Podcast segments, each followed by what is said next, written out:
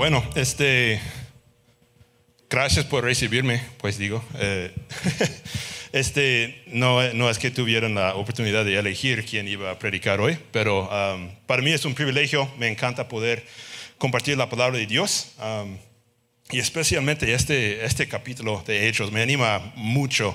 Cuando Rafa me, me pidió compartir esta mañana, le dije, bueno, pues ¿estás seguro? Es el capítulo 10 de Hechos y me dijo, Rafa, bueno, pues sí es padrísimo, pero puede seguir, está bien. Entonces, ah, lo cuento como un honor y un privilegio compartir uh, de capítulos 10 esta mañana. Lo, pueden buscar en sus Biblias o sus celulares si los tienen. Um, pueden leerlo en la forma que prefieren. Pero Voy a, voy a empezar así corriendo, porque la verdad es que tenemos 48 versículos en capítulo 10, tenemos más o menos 45 de predicación, entonces tengo que cubrir más que un versículo por minuto con mi español de un no nativo hablante. Entonces vamos a hacer lo mejor que podamos, ¿sale? Ok, muy bien. Este, bueno, una de las cosas que, que me encanta sobre este capítulo es que estamos viendo el plan de Dios y cómo está siguiendo adelante.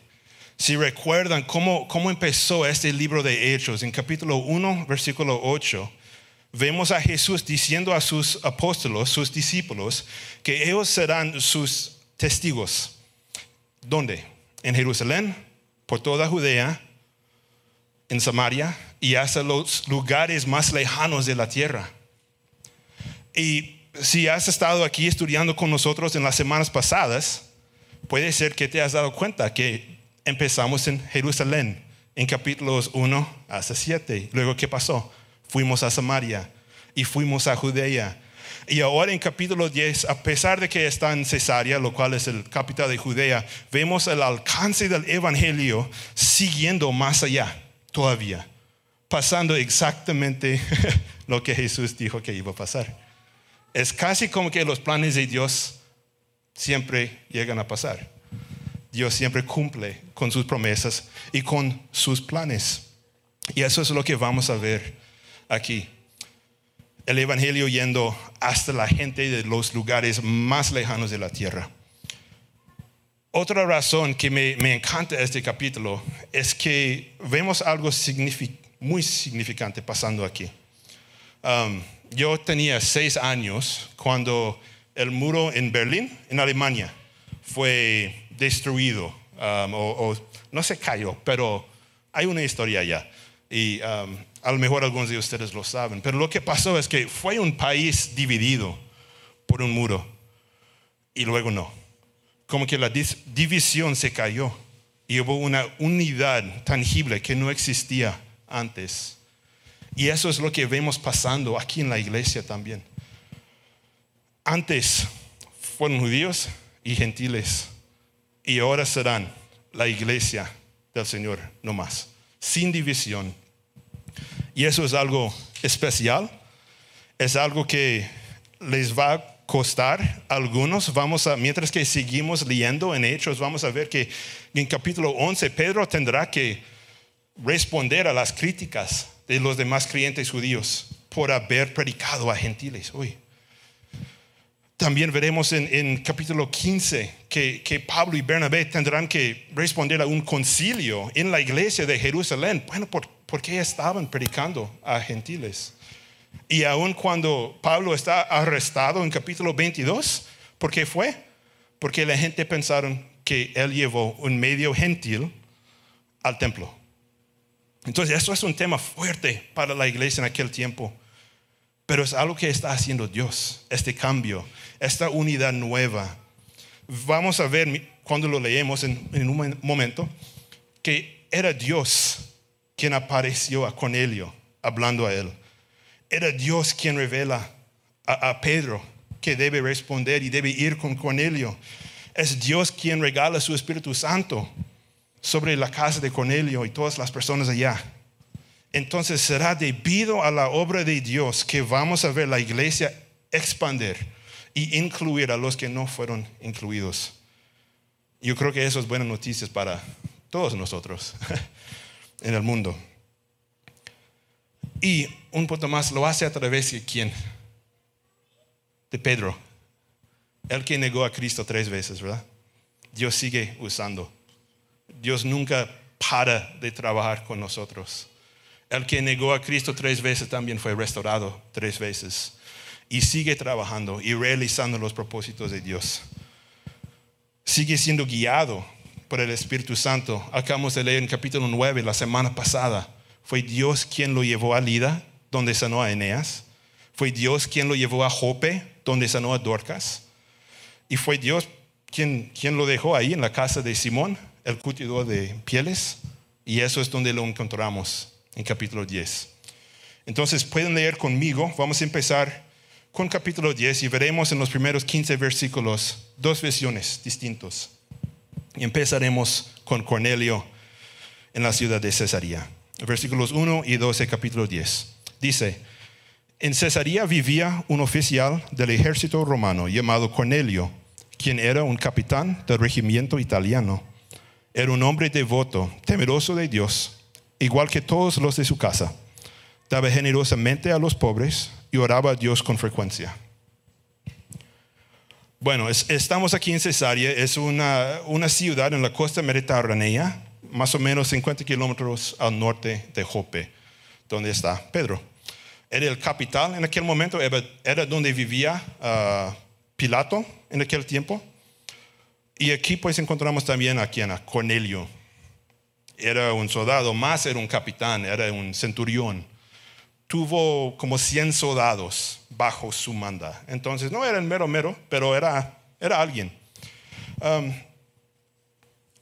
y era lo que Lucas llamaba en el libro de Lucas y en el libro de Hechos un, temedor de Dios.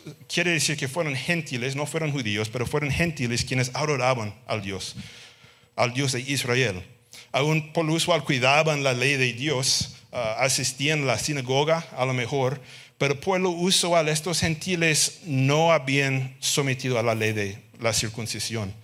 Eso sería como el último paso para que hubieran sido aceptados en el templo. Y llegaron hasta este punto y, con razón a lo mejor dijeron, ah, pues ahí no. Um, entonces, así era con Cornelio, así era su casa definitivamente, a pesar de que estaban en Judea, eran gentiles. Cornelio era un hombre romano del país de Italia, lejos. Y más, era un miembro del, ejército que opresaba a los judíos. Entonces, Cornelio ni estaría alguien con quien la gente quisiera pues pasear tiempo. Era un opresor, alguien quien los judíos evitarían. Pero Dios no lo iba a evitar. Leemos en versículos 3 a 4. Una tarde, como a las 3, tuvo una visión en la cual vio que un ángel de Dios se le acercaba. Cornelio, dijo el ángel. Cornelio lo miró fijamente, aterrorizado. ¿Qué quieres, Señor? le preguntó al ángel. Y el ángel contestó, Dios ha recibido tus oraciones y tus donativos a los pobres como una ofrenda. Bueno, a las tres entonces Cornelio está orando. Eso era más o menos la hora normal de oración en el templo. Entonces, eso también habla de hecho de que Cornelio era un, temedor de Dios. Seguía el horario de la oración en el templo, a pesar de que no estaba ahí en Jerusalén. Y es interesante también, pienso, pues, que este ángel dice, Dios ha recibido tus ofrendas. Porque si, si recuerdan, en las profecías hay tiempos en la historia de Israel cuando están tan metidos en la idolatría que Dios dice, ya no recibo tus ofrendas, quiero sus corazones, no sus ofrendas. Pero el hecho de que dice que recibió las oraciones, los donativos como una ofrenda, quiere decir que en mi mente, mi opinión, que Cornelio tuvo un corazón puro delante de Dios. Quería lo que Dios quería. Seguimos, versículos 5 y 6. Ahora pues envía algunos hombres a Jope y manda llamar a un hombre llamado Simón Pedro. Él está hospedado con Simón, un curtido que vive cerca de la orilla del mar. Seguimos con 7 y 8. En cuanto el ángel se fue, Cornelio llamó a dos de los sirvientes de su casa y a un soldado devoto, que era uno de sus asistentes personales. Les contó lo que había ocurrido y los envió a Jope. Y esto es interesante, que, deben, algo que deben notar. Cuando el, el ángel aparece a Cornelio, ¿qué dice Cornelio? ¿Cuestiona lo que le dice? Dice, ah, pues no sé, no suena como un muy buen plan. Lo hace de repente, ni cuestiona, dice, no, pues ok, manda sus soldados. Parece un poco al centurión que quien conoció a Jesús, que, que llegó a Jesús diciendo, no, pues yo sé que cuando tú mandas, pasa, porque eso es mi rol también. Cornelio como buen soldado recibe su orden del ángel y bueno, los manda ahí a Simón. A Simón Pedro digo, en la casa de Simón. y seguiremos. Y, vamos a ver que Pedro cuando recibe su visión, ahora es la segunda visión en este capítulo, pues tiene otra actitud, responde de otra manera. Seguimos leyendo en 9 a 10. Dice, al día siguiente, mientras los mensajeros de Cornelio se acercaban a la ciudad, se recuerdan, era como 50 kilómetros, um, Pedro subió a la azotea a orar. Era alrededor del mediodía y tuvo hambre, pero mientras preparaban la comida, cayó en un estado de éxtasis.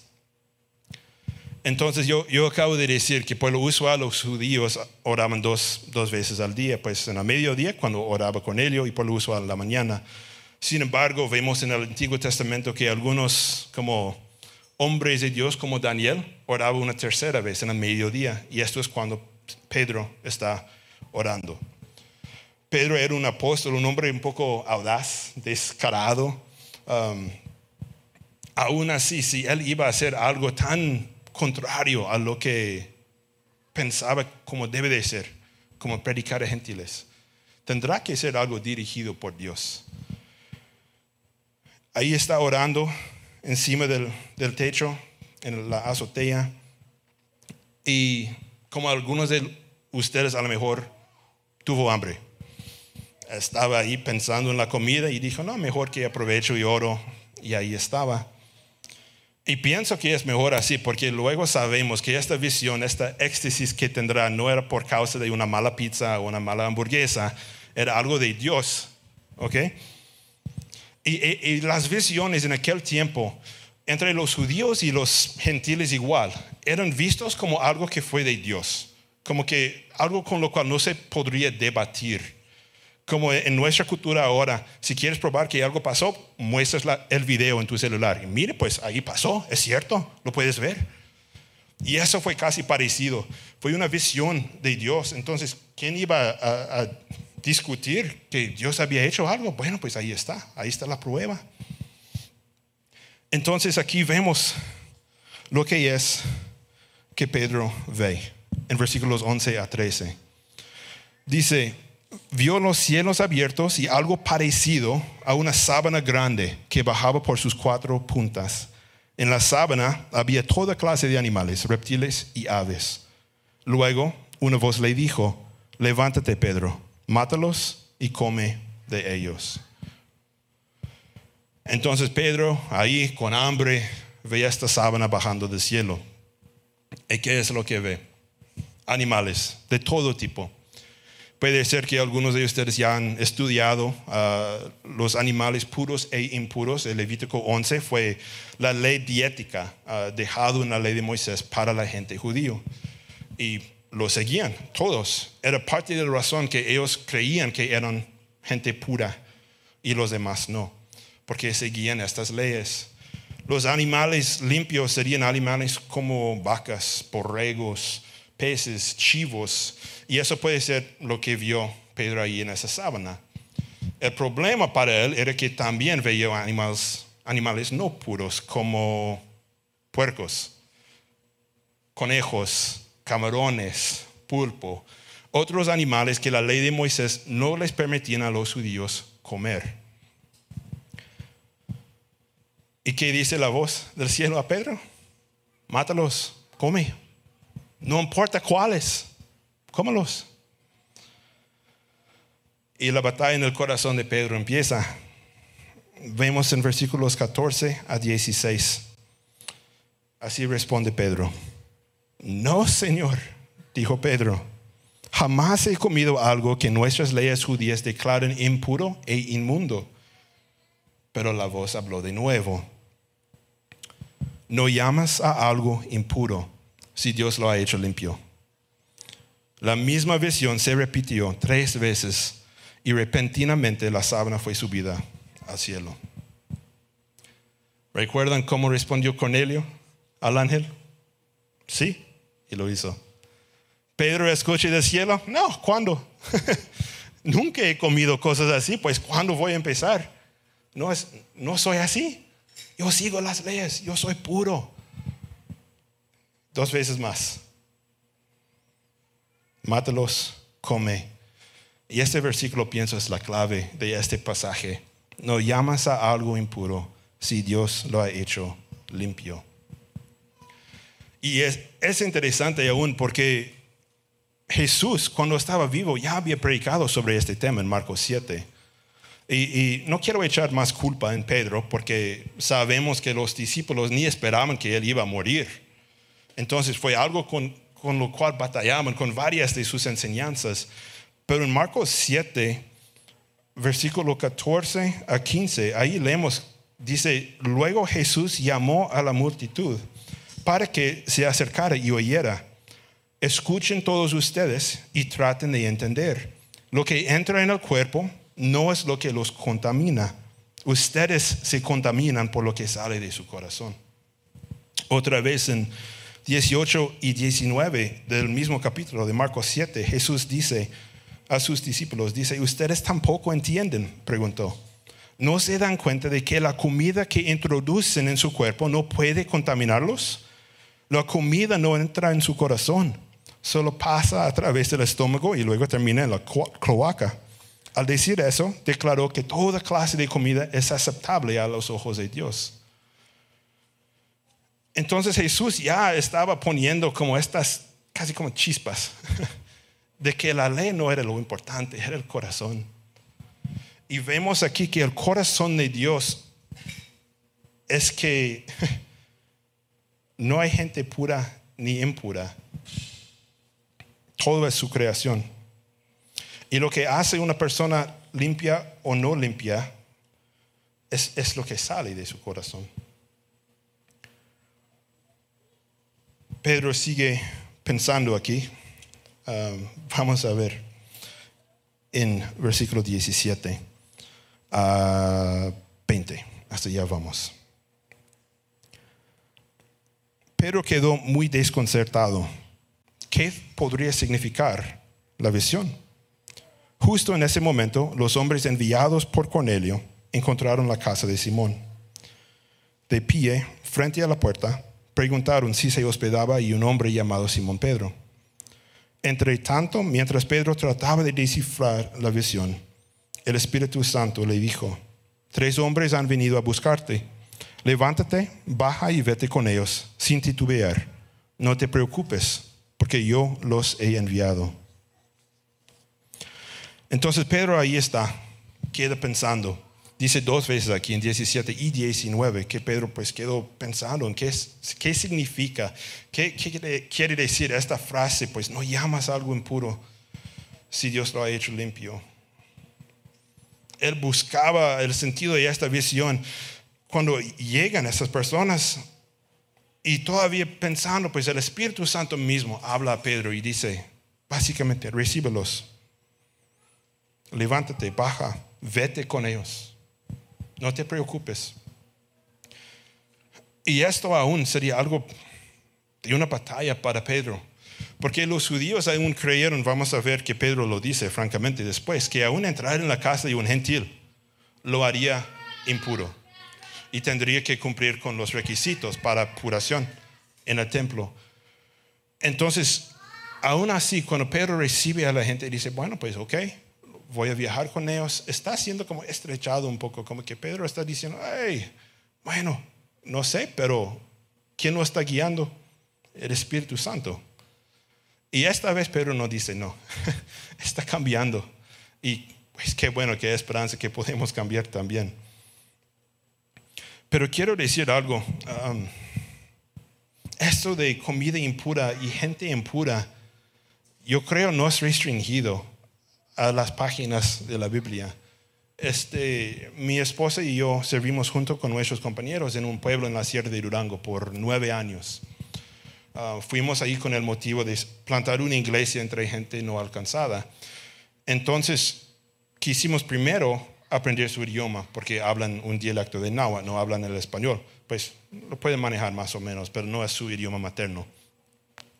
Entonces, durante ese tiempo, para aprender su idioma, para aprender su cultura, pues claro, paseamos con ellos, andábamos con ellos, comíamos en sus cocinas y la verdad fue algo agradable, algo divertido, de cierta manera. Um, en aquel tiempo ni tuvimos hijos, entonces tuvimos más libertad. Pero es que de vez en cuando llegarían gente de afuera, como políticos o ingenieros o maestros aún, y nos verían ahí andando con la gente, nos verían comiendo con ellos y nos, nos preguntarían, bueno, ¿de veras comes con ellos? Como que piensas que eso es buena idea. Porque aún aquí, en nuestro querido México, ellos veían a esas personas como que fueran de otra clase, como que fueran gente impura, como que acercarse y comer de sus cocinas, uy, espero que trajiste antibióticos o algo. Pero para nosotros no era algo que, que nos afectaba, la verdad. Fueron nuestros amigos, fueron gente con los cuales andábamos. Y yo creo de cierta manera quisimos poner esto en práctica, no llamar a algo impuro, si Dios lo dice que es puro. Pienso que eso es donde el Señor nos está llevando en este pasaje, es parar de ver distinciones, parar de ver divisiones, reconocer que este Evangelio es para todos. Y Pedro ahorita pues baja del, techo donde oraba y va a ir con ellos. Entonces vemos ese cambio en Pedro también. Vamos a seguir 21 um, a 23.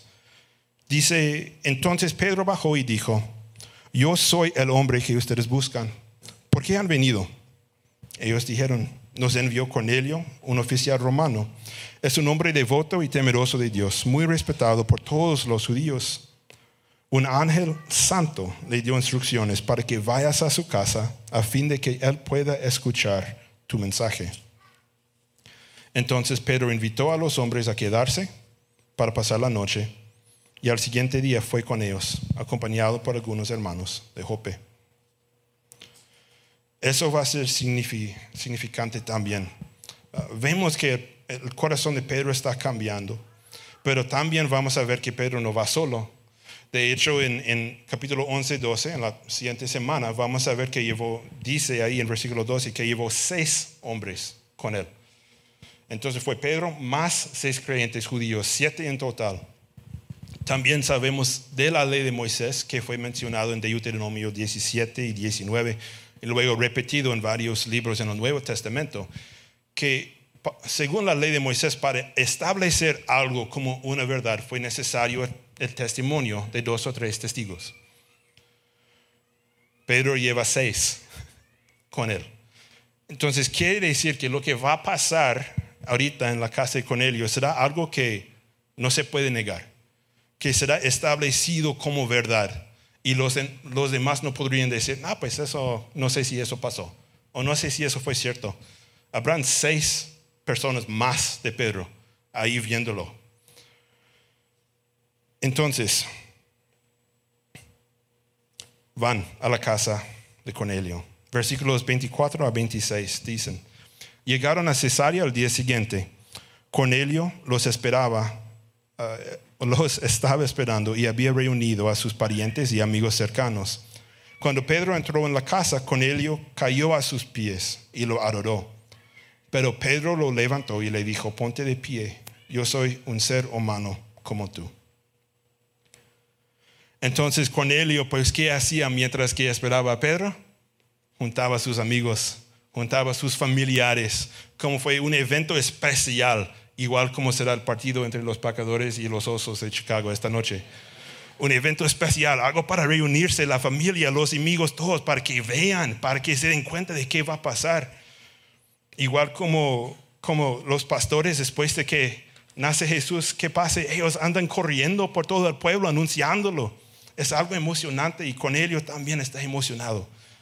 junta a sus amigos, junta a sus hermanos. Eh, parece que está demasiado animado, porque cuando entra Pedro, ¿qué hace? Se postra delante de él, ¿verdad? Y Pedro dice, no, no, eso no es para mí. Vemos los apóstoles vez tras vez tras vez hacer lo mismo. Cuando la gente pues piensa que Pablo y Bernabé son dioses, ellos dicen, no, no es así. Hasta los ángeles, como en Apocalipsis 19, cuando Juan se postra delante del ángel, el ángel dice, ah, no, párate, eso es para Dios nomás. Y las personas nunca deben de recibir lo que está dirigido para Dios nomás. Pero ahí está ahora en la casa de Cornelio, Pedro, sus seis amigos. Entonces seguimos en 27 a 29. Ahí dice, entonces conversaron y entraron en donde muchos otros estaban reunidos. Pedro les dijo, ustedes saben que va en contra de nuestras leyes que un hombre judío se relacione con gentiles o que entre en su casa, pero Dios me ha mostrado que ya no debo pensar que alguien es impuro o inmundo. Por eso, sin oponerme, vine aquí tan pronto como me llamaron. Ahora díganme por qué enviaron por mí. Bueno, Pedro les comparte por qué vino, pero no parece que tiene mucho tacto. Entra diciendo, pues ustedes saben que no debo estar aquí. Ah, ustedes son impuros y yo puro, entonces. Pero a pesar de esa falta de tacto, por lo menos pues él se dio cuenta que Dios está haciendo algo. Dice, Dios me ha mostrado que ya no debo pensar así. Dios le está cambiando. Al nivel del corazón, pienso. Este, y como dije, lo va, lo va a costar a Pedro un poco. Tendrá que pararse delante de los demás creyentes y, contestar por quién entró en la casa de un gentil a predicar. Pero dice, Dios me está mostrando algo ahorita. Casi como que, y dice, díganme por qué enviaron por mí. Como que Dios me está mostrando algo, pero todavía no entiendo qué está pasando. pero aquí obedecí y aquí estoy y díganme por qué. como que está todavía batallando. Pero lo, me, lo que me encanta lo que vemos aquí es que Pedro no tuvo que entender antes de obedecer. Y eso es lo mismo, yo creo, para muchos de nosotros. Muchas veces no entendemos exactamente lo, lo que es que Dios nos está pidiendo hacer. Solamente sabemos que su palabra lo dice. O a través de la oración el Señor nos está pidiendo hacer algo. Y muchas veces no lo entendemos. Decimos, ah, pues yo no lo haría. Pero si Dios nos, nos pide hacerlo, su, su palabra nos guía ahí tenemos, tenemos que decir, bueno, ahí vamos. Y dejar que Él siga trabajando. Y eso es lo que está haciendo aquí. Está enseñando a Pedro mismo que no hay comida impura ni hay gente impura. Si las leyes de la comida ya no aplicaban, tampoco las leyes en cuanto a la gente. Y por eso él sí pudo entrar en la casa. Él sí pudo estar ahí con Cornelio y su casa. Pero aún así dice, bueno, díganme, ¿por qué enviaron por mí? Entonces Cornelio contesta así, en versículos 30 a 33. Cornelio contestó, hace cuatro días yo estaba orando en mi casa, como a esta misma hora, las tres de la tarde. De repente, un hombre con ropa resplandeciente se paró delante de mí me dijo, Cornelio, tu oración ha sido escuchada y Dios ha tomado en cuenta tus donativos para los pobres. Ahora, envía mensajeros a Jope y manda llamar a un hombre llamado Simón Pedro. Está hospedado en la casa de Simón, un curtidor que vive cerca de la orilla del mar. Así que te mandé a llamar de inmediato y te agradezco que hayas venido. Ahora estamos todos aquí, delante de Dios esperando escuchar el mensaje que el Señor te ha dado. Básicamente Cornelio contesta a Pedro nomás diciendo lo que es que le había pasado. Bueno, un ángel me apareció y me dijo que debo mandar para ti, entonces lo hice. Es casi como que pues Pedro está diciendo, ¿por qué estoy aquí? Cornelio está diciendo, pues no sé por qué estás aquí, pero el ángel dijo y, ellos entre ellos están diciendo, pues es tú o yo, o tú o yo. Y, Pedro como que, ah. Casi se puede escuchar los, los engranajes girando en la cabeza de Pedro, yendo como, ah, ok, esto está pasando. Porque si recuerdan, en la visión no hubo un mensaje que estaba dado a Pedro. Lo único que escuchó es que no llamas a algo impuro si Dios lo ha hecho limpio. Y eso no es el mensaje que va a dar, pero es la base por la cual va a predicar en este momento, por la primera vez que lo vemos en el libro de Hechos, las buenas noticias de Jesucristo siendo predicado a los gentiles. Y no puedo enfatizar lo suficiente para decir qué tan fuerte eso fue un cambio ya. No había pasado antes. Ahora sí. Ahora sí, un grupo de gentiles iba a escuchar plenamente las buenas noticias de Jesús. Porque Dios lo reveló a Pedro diciendo, no llamas a algo impuro si Dios no lo ha hecho limpio. Y eso es lo que vemos en 34 y 35. Empieza Pedro su respuesta, su predicación. Dice, entonces Pedro respondió, veo con claridad que Dios no muestra favoritismo. En cada nación Él acepta a los que le temen y hacen lo correcto. Esa frase, Pedro respondió en hebreo, quiere decir, abrió la boca. Y es algo que está poca usada, la verdad, pero significa algo como formal, como está empezando algo con peso, que de veras es, algo significativo. Y eso es lo que es. Pedro respondió, Pedro abrió su boca y empezó con la primera predicación a los gentiles en este libro.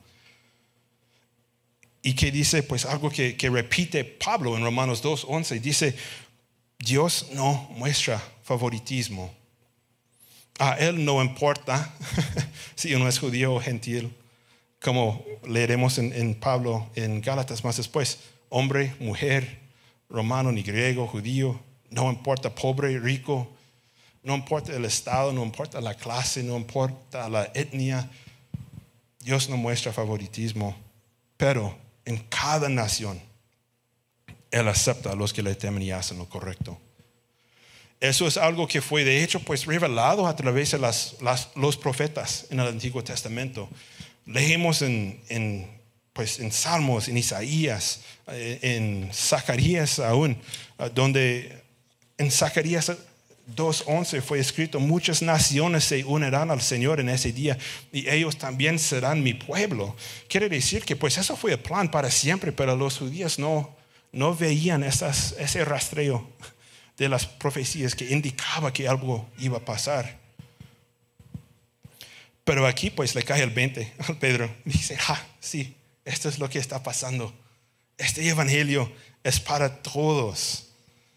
Y nosotros lo sabemos, pues también lo vemos en Apocalipsis 7, ¿verdad? Donde alrededor del trono de Dios está recibiendo alabanza. Dice de cada nación, tribu, lengua, y un grupo tan numeroso que nadie podría contar. Eso siempre ha sido el plan. Pero aquí, aquí por fin está siendo llevado a cabo. Está expandiendo, expandiendo la iglesia. Las puertas están siendo abiertas a todas personas y todas naciones. ¿Y qué es ese mensaje que comparte Pedro? Es el mensaje de las buenas noticias de Jesús. Lo vamos a leer aquí en 36 a, 43. Dice, este es el mensaje de la buena noticia para el pueblo de Israel, que hay paz con Dios por medio de Jesucristo, quien es Señor de todo. Ustedes saben lo que pasó en toda Judea, comenzando en Galilea, después de que Juan empezó a predicar su mensaje de bautismo y saben que Dios ungió a Jesús de Nazaret con el Espíritu Santo y con poder. Después Jesús anduvo haciendo el bien y sanando a todos los que eran oprimidos por el diablo, porque Dios estaba con él. Y nosotros los apóstoles somos testigos de todo lo que él hizo por toda Judea y en Jerusalén.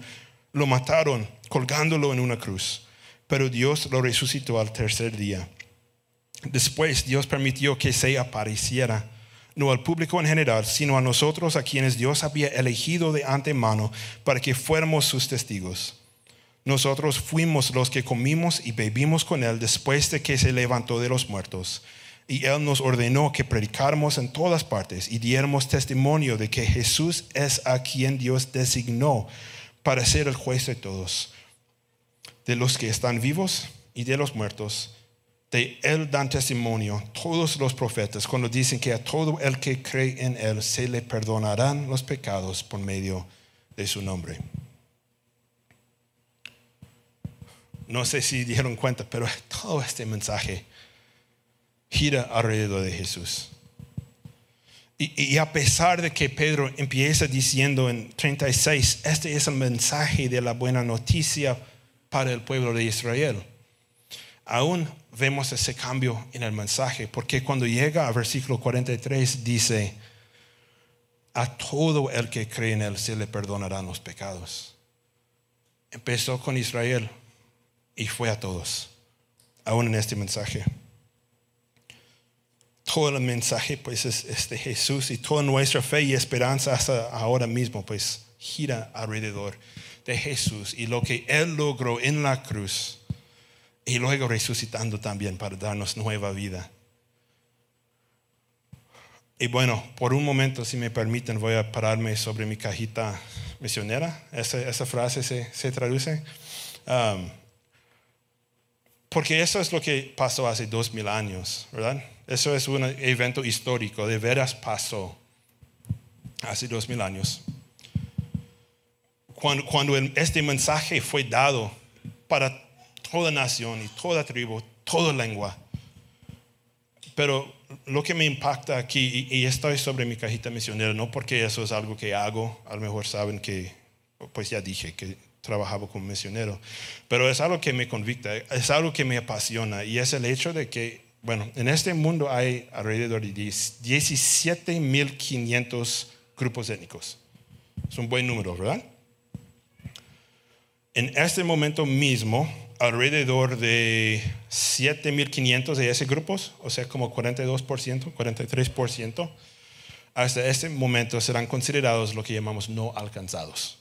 Quiere decir que no hay una iglesia, que no hay creyentes, no hay aún un grupo de creyentes que podrían expandir su, su influencia o alcanzar a los demás.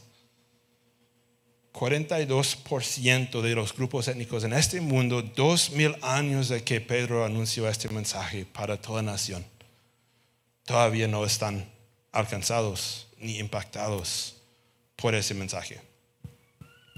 Más, si consideramos grupos que serían lo que llamamos superficialmente alcanzados o mínimamente alcanzados, lo cual se define como 2% o menos del grupo, ah, habiendo puesto su fe en Jesús, podríamos añadir otro casi 3.000 grupos, lo cual llega a una cifra de más o menos 60% de los grupos étnicos en el mundo hasta hoy. Por lo menos, o al máximo más bien, mínimamente impactado y alcanzado por este mensaje. y como dije, eso es algo que me impacta, ¿verdad? Ese mensaje debe tener más rango, debe haber llegado después de tanto tiempo a los lugares más lejanos de la tierra. Fue precisamente por eso que, que fuimos a la Sierra de Durango, a compartir con gente que no habían escuchado, porque no hay otro mensaje más precioso, no hay una historia más bonita que eso que vemos aquí el Dios del mundo entregando su Hijo para nuestros pecados, para reunirnos a comunión con Él. Eso me impacta también. Ese, esa frase en 36 dice, cuando Pedro apenas va empezando, dice, este es el mensaje de la buena noticia para el pueblo de Israel, que hay paz con Dios por medio de Jesucristo. Pero también lo opuesto aplica para los que no conocen a Cristo todavía no hay paz con Dios. Y cuando llegamos en ese pueblito entre los Náhuatl y Durango, ellos estaban muy al tanto de ese, hecho. Ellos veían cada cosa mala en el mundo como un castigo de Dios. Vivían como que hubo un Dios enojado con ellos y vivían en miedo. Y ahora a través de, este mensaje, hay gente ahí que no piensa en eso. Hay gente ahí que les han dado cuenta que no, pues a través de Jesús son, sus, son hijos de Dios, que ahora tienen paz con Dios, a pesar de que antes eran destinados para destrucción. Ahora tienen una esperanza eterna a través de lo que hizo Jesús.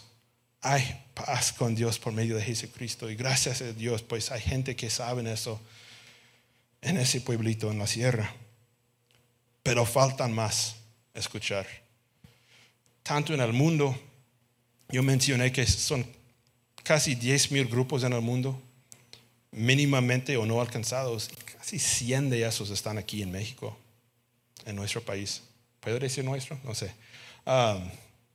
Pero sí, aquí en México mismo hace falta que vayamos. Hace falta que la iglesia envíe. Hace falta que compartamos esa, este mensaje aquí. Hay paz con Dios y a todo el que cree en Él se le perdonarán los pecados por medio de su nombre.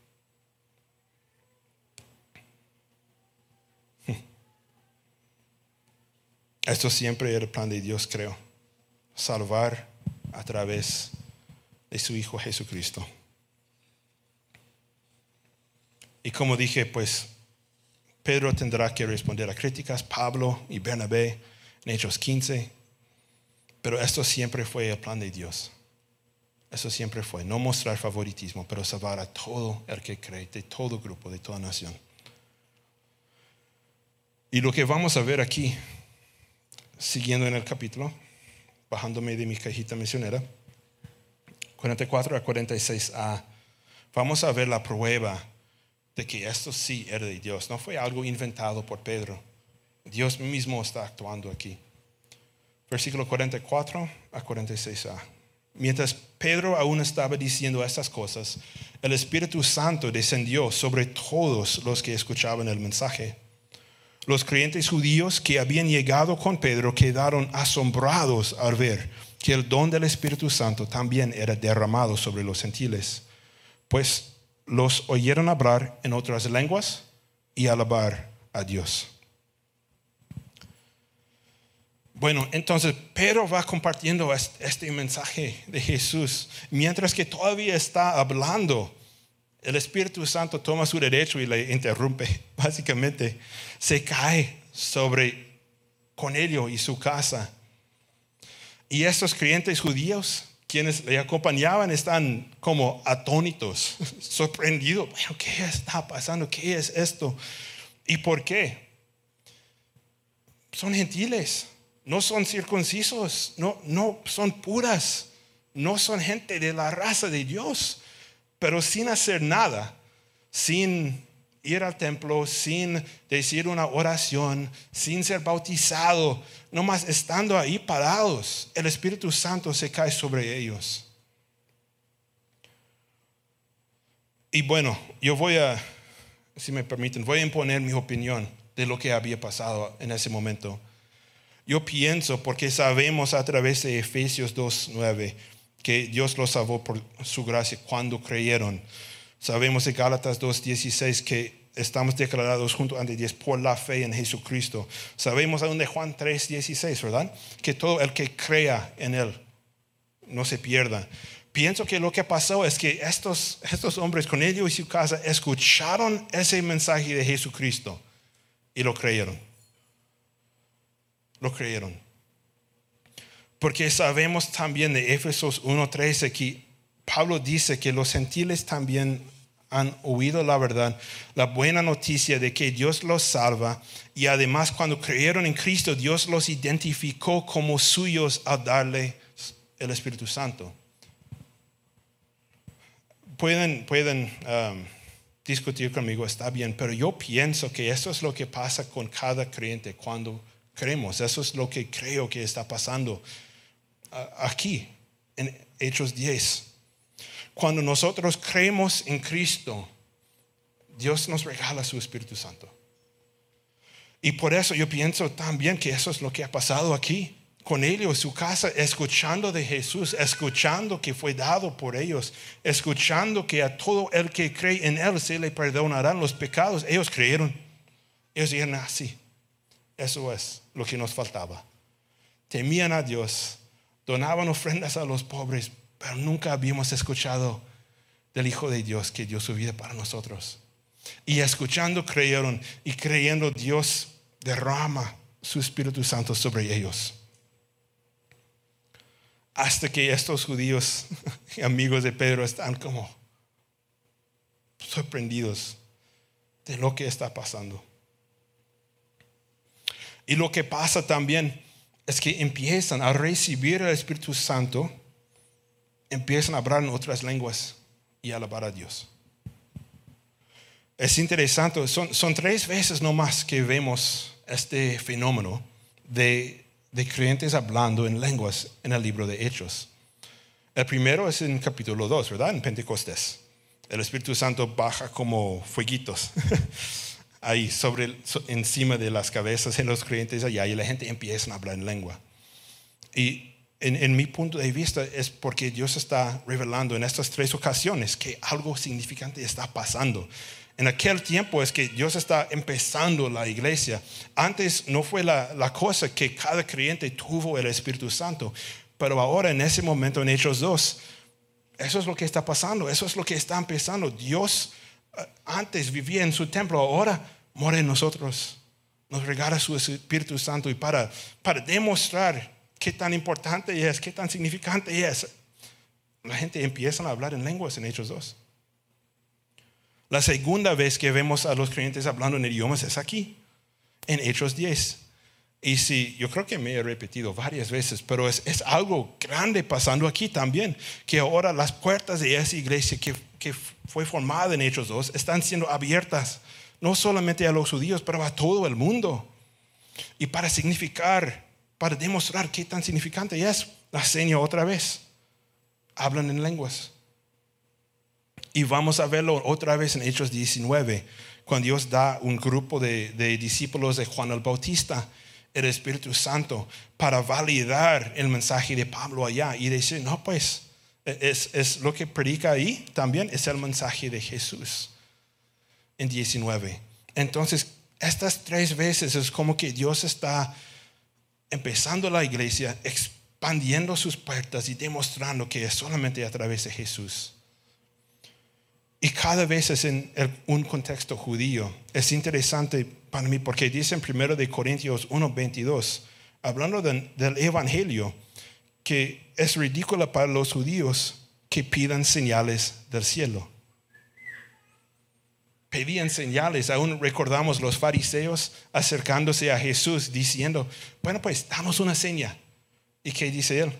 La única seña que les voy a dar es la seña de Jonás. Tres días y ya. Pero aquí también los judíos buscando sus señales, Dios lo da. Una señal fuerte que empiezan a hablar en lenguas después de que cae el Espíritu Santo sobre ellos. Y Pedro, sus amigos, ahí están. ¿Qué está pasando? Esto es algo nuevo. Esto es algo que no hemos visto antes. una evidencia que Dios estaba incluyendo por primera vez los gentiles en la iglesia. Bueno, seguimos con los últimos versículos. 46b ah, hasta 48. Dicen, entonces Pedro preguntó, ¿puede alguien oponerse a que ellos sean bautizados ahora que han recibido el Espíritu Santo, tal como nosotros lo recibimos? Por lo tanto, dio órdenes de que fueran bautizados en el nombre de Jesucristo. Después Cornelio le pidió que se quedara varios días con ellos. Bueno, básicamente Pedro está diciendo, eso es lo que nos pasó a nosotros ya en el día de Pentecostés, ahora les está pasando aquí también. Entonces, creyeron y recibieron el Espíritu Santo. ¿Y qué sigue? El bautismo. Yo creo que eso es el orden que todavía seguimos. Cuando creemos, recibimos el Espíritu Santo y luego ¿qué hacemos? Un día de campo, como hicimos este verano, para tener los bautizos, ¿verdad? La, la seña, la prueba de hemos creído, entonces nos sometemos al bautizo. Y eso es lo que Pedro manda que pase aquí, que sean bautizados. Y me encanta luego cómo termina. Es, todo este cuento. Termina con algo que nunca hubiera pasado antes de ese capítulo. Cornelio, Cornelio le pide quedarse con él. Un gentil pide al gran apóstol Pedro, este judío, quedarse allá. Y no, no dice que Pedro, dijo que sí, pero yo pienso que sí. yo pienso que ahí Pedro quedó unos días. Fue un cambio grande en, la vida de Pedro aún. Um, y me anima, como dije, porque pienso que el Evangelio tiene poder para cambiar todo. Tiene poder para traer gente de la muerte a la vida, para quebrar divisiones entre nosotros, para hacer los muros caer, para alcanzar a cada rincón de este mundo con buenas noticias de que ahora sí hay paz con Dios por medio de Jesucristo. Este, hay algunos que refieren a los eventos de este capítulo como el, como el segundo Pentecostés, porque pues una vez pasó con la iglesia en, en, Jerusalén en capítulo 2 y ahora pues con el Espíritu se cae con los gentiles. Y ahora pues no hay ningún grupo excluido. Si no eres judío, eres gentil. Todos nosotros, me imagino, somos gentiles. A lo mejor hay algunos judíos que no conozco todavía, pero eso es buenas noticias para nosotros. Estamos incluidos ya. El Espíritu Santo está derramado sobre nosotros igual como fue derramado allá. La casa de Cornelio. Y no es por lo que hacemos. Recuerden, ¿qué hicieron Cornelio y su familia?